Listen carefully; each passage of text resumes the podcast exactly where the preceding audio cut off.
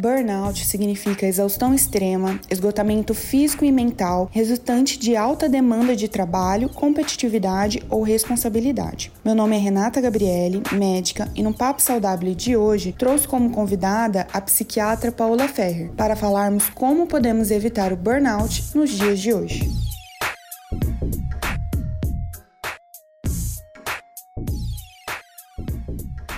Eu sou a doutora Paola Ferrer, sou médica psiquiatra, formei aqui em São Paulo, onde eu moro, formei na Santa Casa de São Paulo. Fizemos faculdade juntas, então é um prazer imenso, maior ainda, conversar com você e obrigada pelo convite.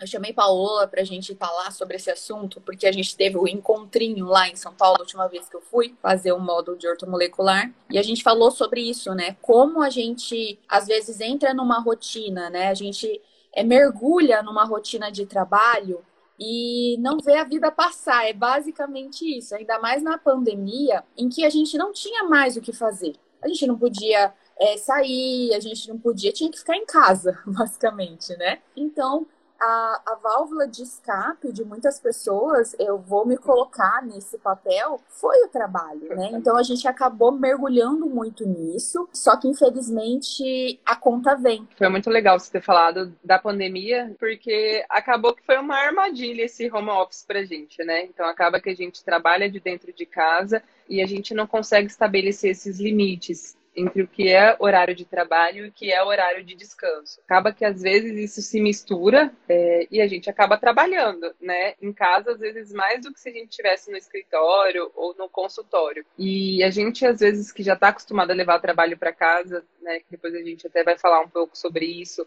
como evitar essas situações. É, a gente que já está acostumado a levar trabalho para casa, como é que a gente faz agora que o trabalho passou a ser dentro de casa?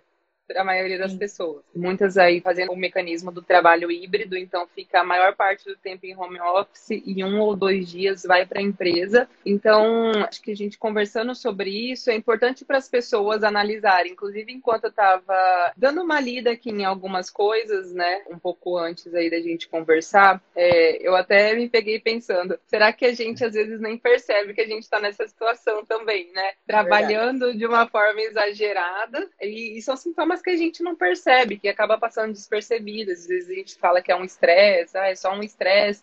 E às vezes a gente fala também, ah, tá tudo bem, só responder rapidinho essas questões do trabalho. Falando uma experiência particular, inclusive, teve um dia que eu estava fazendo uma consulta com uma paciente e a gente e a gente até conversou disso, porque é muito comum aqui em São Paulo a gente marcar consulta até tarde, mandar mensagem, às vezes eu aviso os pacientes, às vezes eu não consigo responder ao longo do dia, mas respondo à noite e agora eu me peguei pensando que eu estou, na verdade, trazendo o tempo todo o trabalho para casa, né? Então, tirando essa questão do home office, a gente está sempre ali disponível para responder. Claro que tem algumas situações que a gente não consegue, mas a gente precisa também se desligar um pouco. Tá? E você Sim. também para falar da importância de ter hábitos saudáveis, é, qualidade Sim. de vida, qualidade de sono e de alimentação. Que vai acabar entrando né, no nosso do como evitar né, esse esgotamento. Então, acho que vamos começar. O que é o burnout? Paula, vou te dar a tá. palavra. É, a gente sempre fala aí a mesma frase, né? Que a síndrome de burnout, a síndrome, primeiro, para vocês entenderem, é um conjunto de sinais e sintomas.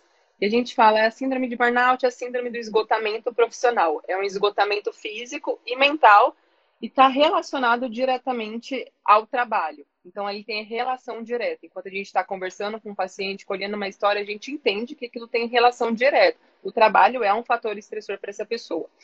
É, eu não gosto muito de falar que é um excesso de trabalho, uma sobrecarga de trabalho. Por quê? O trabalho, não só é, ele por si só, o excesso de trabalho é um problema. O problema ele acontece quando a gente tem o excesso de trabalho e uma falta de descanso. Então, uhum. para fazer uma analogia aqui para vocês entenderem, é como se a gente fosse uma panela de pressão. A pressão do trabalho está ali o tempo todo na panela de pressão. A gente está ali com pressão, pressão, pressão em cima da gente. É, mas ali tem uma válvula de escape. O que acontece no burnout é que a gente tem uma pressão ali do ambiente de trabalho por diversos fatores, mas a gente não tem essa válvula de escape. A gente começa numa rotina tão frenética, nesse excesso de trabalho, com diversas causas que a gente vai falar um pouquinho mais para frente, mas a gente não tem nenhuma válvula de escape. Então, é, é, na verdade, seria um desequilíbrio aí entre esse excesso de trabalho, esse fator estressor, com a falta do fator protetor. Então, a gente não tem aquilo para compensar. Chegou no final de semana, a gente quer ter um tempo de descanso, quer fazer uma viagem, quer descansar de alguma forma, a gente não consegue descansar. Isso tem vários motivos associados, inclusive características individuais de cada pessoa. Tem pessoas que são mais perfeccionistas, querem uhum. fazer tudo, querem ter o controle de tudo. Então, eu gosto bastante de falar isso, que não é só o excesso de trabalho, mas um desequilíbrio entre o excesso de trabalho e a falta de descanso. Às vezes a pessoa acha assim, ah, é o trabalho que eu estou. Muitas vezes pode ser, é claro, mas assim, ah, vou mudar de trabalho e tudo vai melhorar. Mas se você não mudar a forma em que você se posiciona quanto aos seus horários, ao seu trabalho, ao seu descanso, não muda. E geralmente, igual a Paula falou, é, quando a pessoa é perfeccionista, é controladora, ela pode ir para qualquer lugar que, né, ela vai ter esse, esse excesso de controle e a pessoa acaba não, não descansando. É, eu vou até falar assim, eu sou uma perfeccionista diagnosticada que eu tento me contro eu tento controlar o meu, meu perfeccionismo, né? Tirei uns dias agora de descanso que eram cinco dias. Olha, eu queria tirar só três, gente, mas meu marido, não, vamos tirar cinco, vai estar tá lá já, para que isso? Beleza, né? Graças a Deus, porque dois foi para mim me desligar, para mim conseguir me desligar para iniciar o descanso, né? Porque não é só o fato então da gente estar ou não no trabalho, né? Eu tava na praia, eu tava ali, ó, uhul, né? Praias, drinks, mas mesmo assim aqui não se desligava. Então é, é uma questão de controle também, né? Mental, né? Tem, na verdade, vários estágios do burnout, tá? Se a gente for, é, for ler mais a fundo, aí a gente tem 12 estágios. Eu separei três estágios que eu acho que dá pra gente falar bastante. Então, é, num primeiro momento, a gente está ali calmo, tranquilo, sem trabalho. A gente conseguiu um trabalho novo, a gente entra nesse estágio de hiperprodutividade. Então, a gente tem um hiperfoco. A gente quer dedicar todo o nosso tempo, tudo que a gente tem de energia naquele trabalho aquele trabalho ele vai passar a assumir mais ou menos 90, 80, 90% do nosso dia a dia. Então a gente sem perceber vai começar a deixar questões do dia a dia de lado. E aí entra algumas questões dos fatores estressores. Então, tem o ambiente do trabalho nessa situação também. Então, às vezes, uma falta de reconhecimento. Você, como empresária, eu já vou falar aqui para você ficar alerta aí. E aí isso começa a gerar um, um, um, fator estressor crônico. O fator estressor nesse primeiro momento, ele acaba sendo até um estímulo. Então a gente alcança uma performance muito grande, muito positiva, que é quando você chega no ápice do seu desempenho ali. Então seu desempenho está maravilhoso, você começa a apresentar melhoras no trabalho, você está super energizado, você está super focado no trabalho mas isso uma hora começa a se tornar crônico. Aquilo que era ali naquele momento imediato começa a se tornar crônico. E aí você vai começando a perceber sinais no trabalho, tá? Você vai perceber que você vai começar a ficar mais irritado, que aquele fator estressor crônico está te deixando mais irritado, mais ansioso, você chega em casa, briga com o marido, ele quer falar com você, você não quer saber, você só pensa em dormir. Você começa a se distanciar das pessoas próximas de você. Ah, um amigo chama você pra, pra um jantar. Você fala, ah, hoje não, tô super cansado. Quem nunca torceu pro amigo não desmarcar a saída? E aí você vai ficando mais irritado nessa situação. Alguém vai falar com você no trabalho, você já dá uma patada. E aí uhum. isso começa a gerar alguma ansiedade. E isso começa a gerar os sintomas ansiosos do dia a dia. Então, assim, uhum. a gente vai encontrar no burnout características que a gente encontra num quadro ansioso e num quadro depressivo. E a gente precisa saber diferenciar. Então, tá ali, passou do, da, dessa hipervigilância, essa hiperprodutividade, tá super top ali, seu chefe tá super te elogiando, você começa a chegar uma hora que desgastou. Uma coisa é você ficar um, dois meses nesse hiperfoco, fazendo tudo, todo possível, Outra coisa é você ficar dois, três anos nessa mesma rotina, ninguém aguenta. Uhum. E aí, somado a isso, que é o que eu falo, você está nessa rotina frenética, mas você não tira nenhum momento de descanso para isso. Está ali produzindo, produzindo, produzindo. Na hora que era para você se desligar, você não está se desligando virou, virou um fator estressor crônico. E aí, com esse estresse crônico, você começa a cair. Então, no começo, imagina que é uma curva. No começo, você tinha muita energia, chegou no ápice da sua energia, mas você não parou ali. Você continuou, continuou, continuou, você começa a entrar numa exaustão. E aí é onde eu falo que é a terceira fase. Que é essa exaustão, a sua energia ela começa a cair, você se sente mais cansado, você fica com um raciocínio mais lento, você escuta as coisas e não decora nada, você esquece tem dificuldade de reter as informações, dificuldade de memória, não tem vontade de fazer nada, não tem alegria de nada, você começa a entrar nesses mecanismos de recompensa. Então, hoje eu vou no shopping, uhum. saio do trabalho, estou super cansada, vou no shopping, vou comprar 10 blusas para começar a compensar uhum. algumas situações. Pode ser compra, pode ser uma alimentação ruim, né? Pode ser bebida alcoólica, pode ser açúcar querendo ou não, são escapes que elevam a dopamina, né? E a dopamina dá aquele aquele momento, aquele pequeno momento de prazer que a gente está sem há tanto tempo. É, se a gente for traduzir a palavra burnout, ela é basicamente queima total. Então é a queima total da tua energia. Imagina Mas... como se você fosse o motor de um carro. A gente usa, é, a gente está na estrada dirigindo a 200 km por hora, uma hora o motor funde. É isso que acontece no burnout. Você funde o motor. Você não, não consegue, você não está colocando gasolina ali, não está trocando óleo, não está fazendo nada. Olha, eu entendendo de carro. É, você não está trocando óleo, não está fazendo nada. Então você não tem esses fatores protetores. O que era para estar tá te ajudando a continuar nessa energia, nesse é, movimento frenético aí, você não tem. Exatamente, exatamente. Outra coisa também que pode levar é, ao burnout, que a gente colocou como ponto, é a, a necessidade de cumprir metas.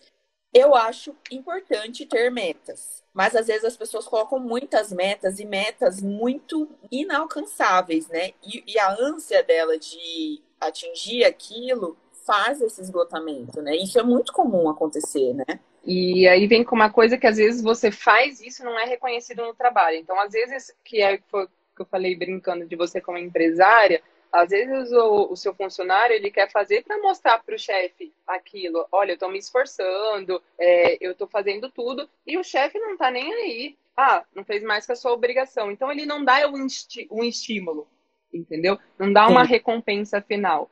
E aí isso é muito importante. Então a pessoa fica só com metas, metas, metas e nunca é recompensado de nenhuma forma. Então ele começa a se sentir desvalorizado, ele começa, começa a competir mais com outras pessoas no trabalho. Então é todo um ciclo que vai desencadeando aí. Mas isso não é só para quem tem patrão, para quem não tem, isso é com a gente mesmo, com as nossas próprias metas, com a, o que a gente coloca para gente, né? Então, assim, o que, que o paciente é, com burnout vai sentir? Né? Tá, ele fica esgotado, mas o que, que ele sente? Quais são os sintomas, né? E aí que se confunde muito, né, com, com a síndrome do pânico, porque naquela segunda fase que eu falei, é, o que acontece naquela, naquela segunda fase lá que eu falei que a pessoa vai ficando mais irritada, é, mais ansiosa. Então, se a pessoa está mais ansiosa, ela vai começar a apresentar sintomas de um quadro ansioso. Então, começa a ficar com o coração acelerado. Ah, eu estou indo para o trabalho. Isso acontece muito. Na hora que eu estou indo para o trabalho, eu estou super bem o dia todo, passo o final de semana super bem. Na, no domingo à noite já começa a ter aquela sensação de desespero. E aí isso começa a se repetir, né? Porque o trabalho está ali, o trabalho está sendo um fator estressor crônico. É, uhum. não, não tem como a gente fazer nada, você tem que trabalhar. É, e aí entra a questão do é, até do afastamento, né? Fazendo parte de uma das questões do tratamento. É, mas enfim, então começa a apresentar esses sintomas ansiosos, já não quer mais ir para o trabalho, come, começa a ter essas crises de ansiedade, tremor, falta de ar, tudo isso que é mais angustiante, mais naquele momento da fase aguda mesmo. E aí, naquela terceira fase, quando você chegou no seu ápice de estresse, é, no seu ápice de funcionamento, você começa a cair sua energia. E aí é quando começa a aparecer os sinais semelhantes do quadro depressivo. Lembrando que eu estou falando aqui da síndrome de pânico, do transtorno de ansiedade generalizada, isso pode vir como consequência da síndrome de burnout. Então, muitas pessoas perguntam: ah, mas qual que é a diferença da síndrome de burnout para um quadro depressivo? Primeiro, que a gente vê que o principal foco aí é o trabalho, o principal fator estressor é o trabalho. Na depressão ou na ansiedade, não necessariamente é isso. Então, por isso que os sintomas eles se confundem em algum momento.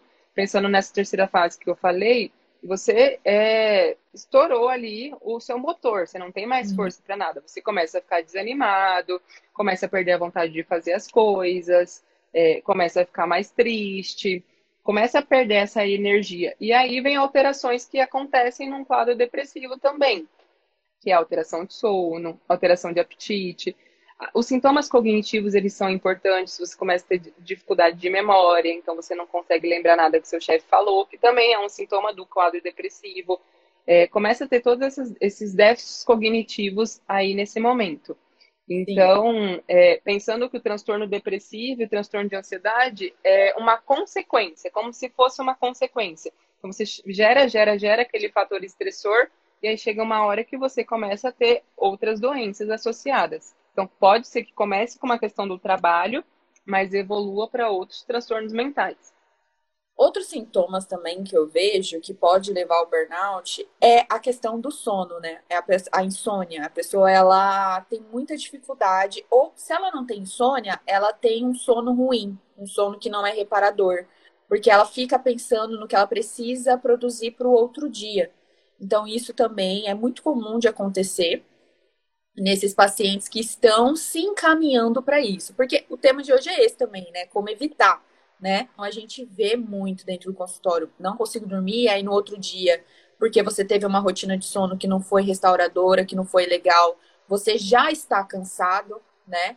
Você já fica com uma memória ruim, porque o sono é onde a gente é, tem toda a restauração de concentração, de memória. E aí, por conta disso, entra num ciclo vicioso também, de chegar em casa cansada, de não querer, é, às vezes, fazer uma alimentação que demanda da gente fazer uma alimentação mais saudável, acaba pedindo uma alimentação que é mais rápida, um fast food, acaba se alimentando de um alimento que não vai te dar energia, que não vai te dar nutriente, ele só vai te causar, na verdade, mais inflamação, mais cansaço ainda, e também gastrite e queimação. Você vai acordar, você vai dormir mal, você vai dormir com a barriga queimando, né, com o estômago queimando, e aí vai falar, ai, dormi mal porque eu tava com gastrite né? E aí vira todo esse ciclo. E a gente vê que é muito comum isso acontecer. Muita gente tá, tá passando por isso diariamente e achando que isso tá normal, achando que isso tá tudo bem, né?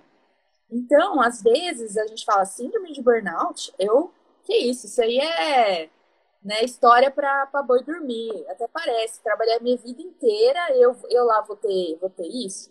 Você pode estar num cansaço há tanto tempo, você está acostumado a dormir mal, acordar mal, a tudo que come é, ficar entupido. Ah, ali, ó, tomando omeprazol. Tomando omeprazol diariamente porque tá tudo certo, né? Ah, foi o. É, tá fazendo algum tratamento a longo prazo? Não, comprei na farmácia porque eu sempre sinto essa queimação, né? Às vezes ainda se tá no tratamento, tá beleza, mas não tá no tratamento. Uhum. Eu vejo que as pessoas elas estão nessa rotina achando que tá normal. Isso, nossa, eu fico assim, meu Deus, como que você tá deixando isso acontecer, sabe? Exato. A gente fica falando só de fatores do trabalho, existem esses fatores do trabalho que eu falei, falta de reconhecimento, o ambiente do trabalho, aquela competitividade do trabalho, a falta de cooperação, às vezes você está num ambiente onde, onde, as pessoas não cooperam. Isso são coisas relacionadas ao trabalho, aos fatores estressores do trabalho. Mas e quando é você? Né? Porque só cabe a você ter uma rotina, conseguir ter um descanso e, como você falou, subir um ciclo vicioso. Quando eu falei da questão do equilíbrio, a gente está ali trabalhando, trabalhando, trabalhando, a balança está subindo daquele lado, mas a gente não está recarregando da outra forma. E formas de recarregar é exatamente isso que você falou, é ter um descanso ativo. Então, você fazer algum esporte, é, não chegar e ficar dormindo o dia todo, mas também tudo bem se ficar dormindo o dia todo. Mas é importante ter um descanso ativo, fazer algum esporte, alguma coisa que ocupe a sua mente de uma forma positiva, de uma forma saudável, ter um sono de qualidade. Então, a pessoa que está ali estressada o dia todo do trabalho, que leva trabalho para casa, que fica respondendo e-mails até meia-noite, tudo isso não vai é, ajudar a ter um sono de qualidade, né? Primeiro que vai ter poucas horas para dormir, porque no outro dia vai ter que estar cedo no trabalho, vai ter que cumprir todas aquelas metas, vai estar naquele é, ambiente estressor de novo. E aí tem as características inflamatórias, então o ideal seria ter uma alimentação com características anti-inflamatórias, e aí você vai saber falar melhor disso. Que as pessoas acham muito que a síndrome de burnout é só medicação, medicação, medicação. Então, são pilares, né? Pilares da vida saudável, tratamento medicamentoso, tratamento não medicamentoso, mas ter uma alimentação, uma rotina de qualidade, né? Eu acho que é muito importante isso. E às vezes só dormir não basta, né? E tem muita gente passando por isso. É, falando, olha, eu posso dormir o final de semana inteiro, mas é, chega segunda-feira eu ainda tô morto. Né? Então, só dormir não basta, é muito mais do que isso. Esse, esse ponto que você falou de descanso ativo, eu achei super legal você ter trazido, porque fazer atividade física não é cansar, é descansar. É um descanso ativo, então foi perfeito você ter colocado isso. É, acho que eu vou puxar um pouco para alimentação agora. Então, assim, gente, quando a gente fala sobre pilares de uma rotina saudável, pilares de hábitos de vida, né? O que, que eu posso fazer? Então, a gente falou já sobre o sono, que a vida saudável começa pelo sono, tem que dormir bem. Tem que dormir bem. Então, dormir bem é você não ter dificuldade para iniciar seu sono. Então, se você está tendo algum problema de dificuldade, alguma insônia, a gente tem que dar uma pesquisada. E dormir com qualidade é você acordar bem, acordei descansado, pronto para viver, né? E aí, como é que tá meu dia? Não, tô com energia, tô conseguindo fazer todas as tarefas do meu dia, é, a minha cognição, meu foco não tá tendo alteração, é, a minha alimentação, como ela tá? A minha alimentação, ela tá reguladinha. Uma, é uma alimentação regulada? É uma alimentação, gente, acima de tudo, uma alimentação consciente. É você entender o que você está colocando no seu corpo, né? Que tipo de nutriente que você está ali trazendo para você. Não é a dieta tal, a dieta X, a dieta Y. Não, é você entender, é ser algo consciente. Então, de manhã, o que você come? Ah, de manhã eu não gosto de comer, isso é errado? Não, talvez não seja. Você não, tá, tem com fome, não tá com fome, talvez não seja, entendeu? Então, vai depender do paciente mas e seu almoço? O que, que você coloca no seu almoço? É aquela história, no almoço, no jantar, é aquela história de mãe para criança? Quanto mais colorido, melhor? É quanto mais colorido, melhor. Se não tá tendo legume salada, não tá ficando colorido o seu prato, você tá errado, tem que melhorar. No meio da tarde, está comendo muito. Ai, olha, o povo adora comer um pão, um, comer um salgado no meio da tarde, comer uma bolacha no meio da tarde, né? Adora. Ai, nunca eu posso comer isso? Pode, mas não sempre, não pode ser sua rotina, né? Então, coloca mais fruta dentro do seu dia a dia, coloca um, um suco, castanhas. Esses sim são alimentos anti-inflamatórios que vão te ajudar a manter energia a longo prazo e a ter principalmente um intestino saudável. Porque o intestino ele faz parte do pilar, ele também ajuda na modulação do humor, ele também ajuda na produção de hormônios que ajudam a gente a se sentir mais em. Lembra da dopamina que eu e a Paula trouxemos para você? Que a gente falou que às vezes a gente entra lá naquele ciclo de cansaço e depois a gente só quer é, fazer coisas que nos tragam prazer imediato. Então, pode ser ali comprando alguma coisa, pode ser comendo alguma coisa ou bebendo alguma coisa. Geralmente são esses três, né? Por que, que são esses três? Porque assim, esses três produzem essa dopamina, mas essa dopamina pode ser induzida a ser produzida de forma natural quando você come, quando você tem uma alimentação saudável. É, então, a alimentação e o intestino, ele entra também nesse pilar. O que mais? O exercício físico que a gente falou e o, o cuidado consciente, né? Com o nosso consciente, com os nossos pensamentos, porque da mesma forma que a gente alimenta o nosso corpo com nutrientes, que a gente tem que ter consciência, né, dos nutrientes que a gente está alimentando o nosso corpo, a gente também tem que ter consciência dos pensamentos que a gente alimenta a nossa, nossa saúde mental, digamos assim, né, o nosso psicológico. Então, assim, uma das causas do burnout também é a comparação é você se comparar a todo momento, a todo momento, a todo momento, Sim, né? Porque aí você quer ser cada vez mais produtivo, você quer ser mais produtivo que o colega. E tem empresas que indiretamente elas acabam exigindo isso, né? Essa competitividade. E aí você falando da rotina, ah, mas por que, que vocês estão falando da rotina? O tratamento não é medicamento, não é sair do trabalho? Porque na verdade isso acaba virando um ciclo vicioso. Né? Uma questão de equilíbrio é quando aquela exceção é exceção e não quando se torna regra. Então, a pessoa que está naquele ciclo do trabalho ali, é, ela não tem um tempo para ela. Então, ela come de forma rápida, correndo, muitas vezes não almoça, não toma café da manhã, está sempre mexendo no celular, não tem consciência do que está colocando para dentro do corpo. Às vezes passa o dia todo tomando, comendo uma barrinha de cereal e acaba dando prioridades que têm esse prazer imediato e para coisas mais rápidas. Geralmente, essas coisas mais rápidas é, é o açúcar refinado, esse carboidrato. É, tem um nome, né? Tem comfort food, aquela comida ah, que dá o conforto imediato pra gente. Uma delícia. é passageiro. E uma coisa que a gente não pode confundir: quem nunca teve é, um dia de trabalho é, exaustivo, tá? Às vezes acontece, às vezes aparece vários compromissos ao longo do dia, às vezes acontece alguma coisa inesperada. Isso é uma coisa. Outra coisa, quando a gente fala de burnout, a gente fala de um estresse crônico. Então, aquilo não está acontecendo há um, dois dias, uma semana. Aquilo ali está sendo crônico. Então, por isso que geram todas essas consequências e passa muito despercebido na maioria das vezes. Então, quando chega para gente ou para você aí no consultório, já chega num nível de estresse muito grande, é, já chega com sintomas exacerbados, e aí a gente começa a colher no, histórico do paciente da onde que veio isso.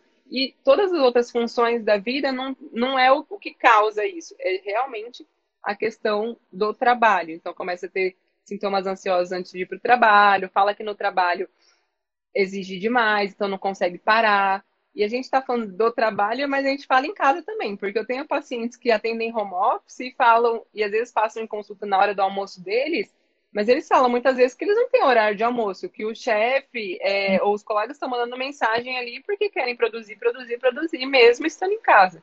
Então, por isso que precisa adequar essa rotina aí também. Muitas vezes o paciente chega já no esgotamento completo.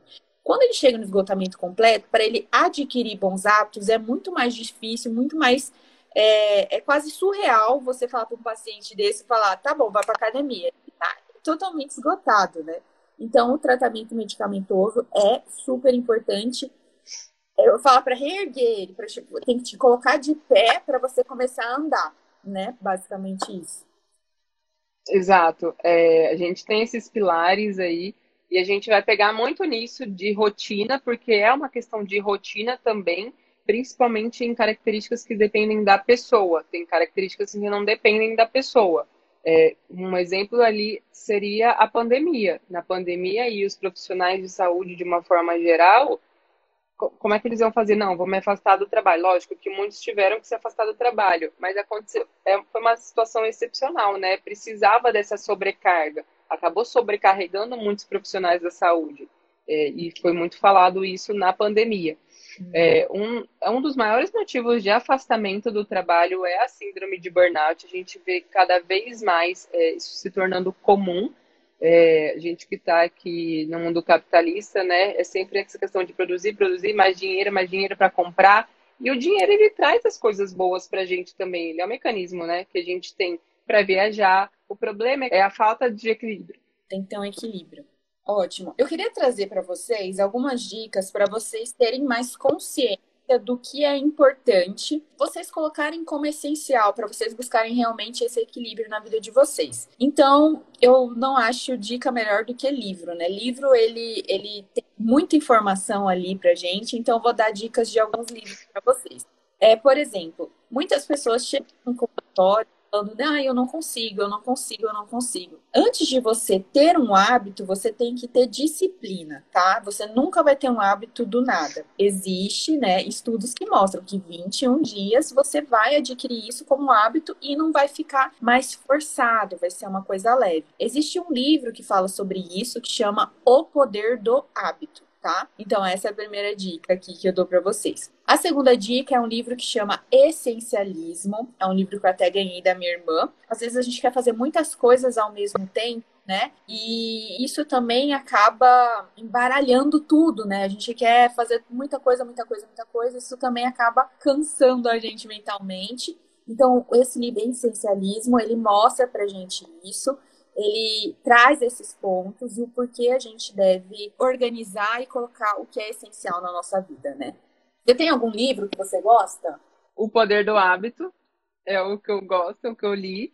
E, e eu acho que o que fica de importante também é da questão de buscar ajuda profissional, né? Então, às vezes a gente vai deixando isso passar, é, não vai percebendo, né? Então, muitas vezes a gente não percebe mas vai chegar um momento que o nosso corpo não vai aguentar, que o motor vai fundir mesmo. E é o momento que a gente precisa buscar ajuda, a gente precisa parar. Um dos tratamentos é, inclusive, o afastamento desse fator estressor, desse ambiente estressor. Além das medidas não farmacológicas que a gente falou, né, dos hábitos, da rotina, é, da mudança que depende da gente, organizar essa rotina no nosso dia a dia, estabelecer limites entre o trabalho e a vida pessoal, manter esse equilíbrio. Tem o tratamento medicamentoso, a gente usa antidepressivos, as classes dos antidepressivos para o tratamento. Claro que sempre indicado por um profissional, então é importante buscar ajuda. Um outro pilar aí é psicoterapia, tem algumas técnicas de apoio também, o mindfulness, a yoga, que também são ótimas opções aí em associação ao tratamento. É, tem muitas empresas hoje que elas abrem programas é, de cuidados com a saúde mental.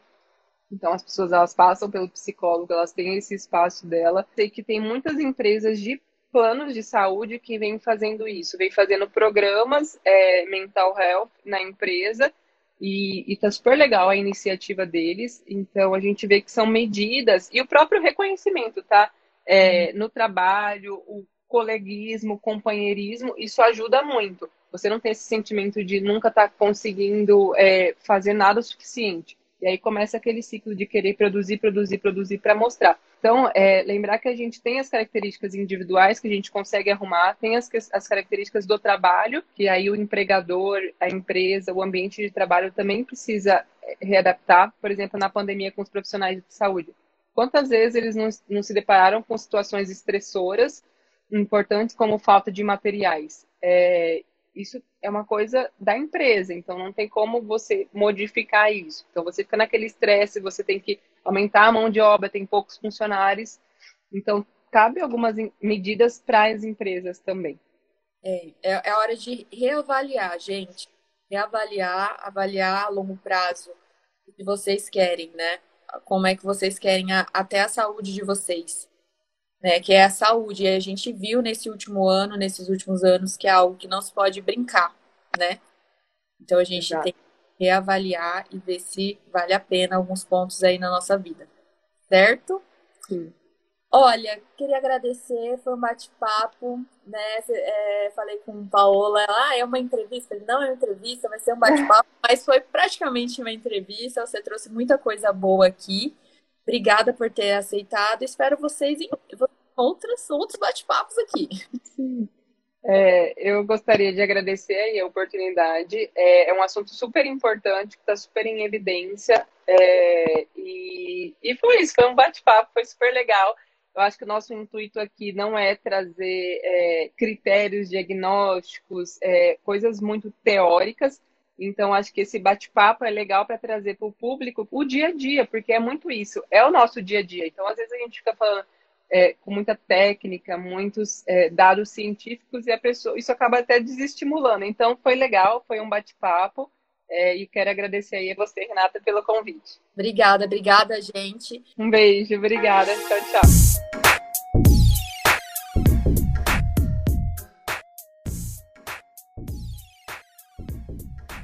Esse podcast é produzido por Projeto Yellow.